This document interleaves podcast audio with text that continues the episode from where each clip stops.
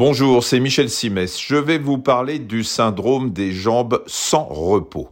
Ça pourrit la vie de 8% des Français et croyez-moi, ça fait du monde.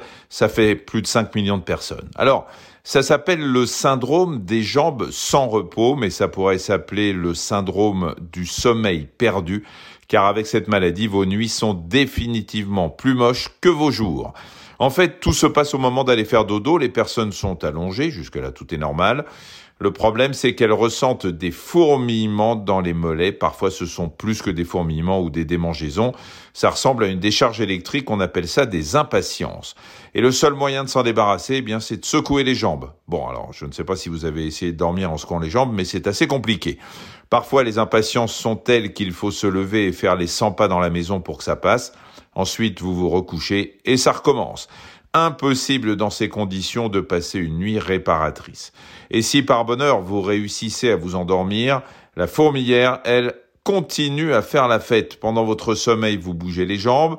Alors, ça ne vous réveille pas complètement, mais ça provoque ce qu'on appelle des micro-éveils. Et ils peuvent se produire 50, 100, parfois à 150 reprises par heure.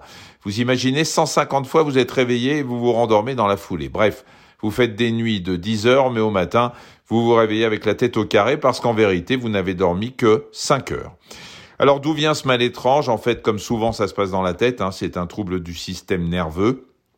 Il s'agit d'un mauvais dosage de la dopamine, un neurotransmetteur qui influence tous nos comportements.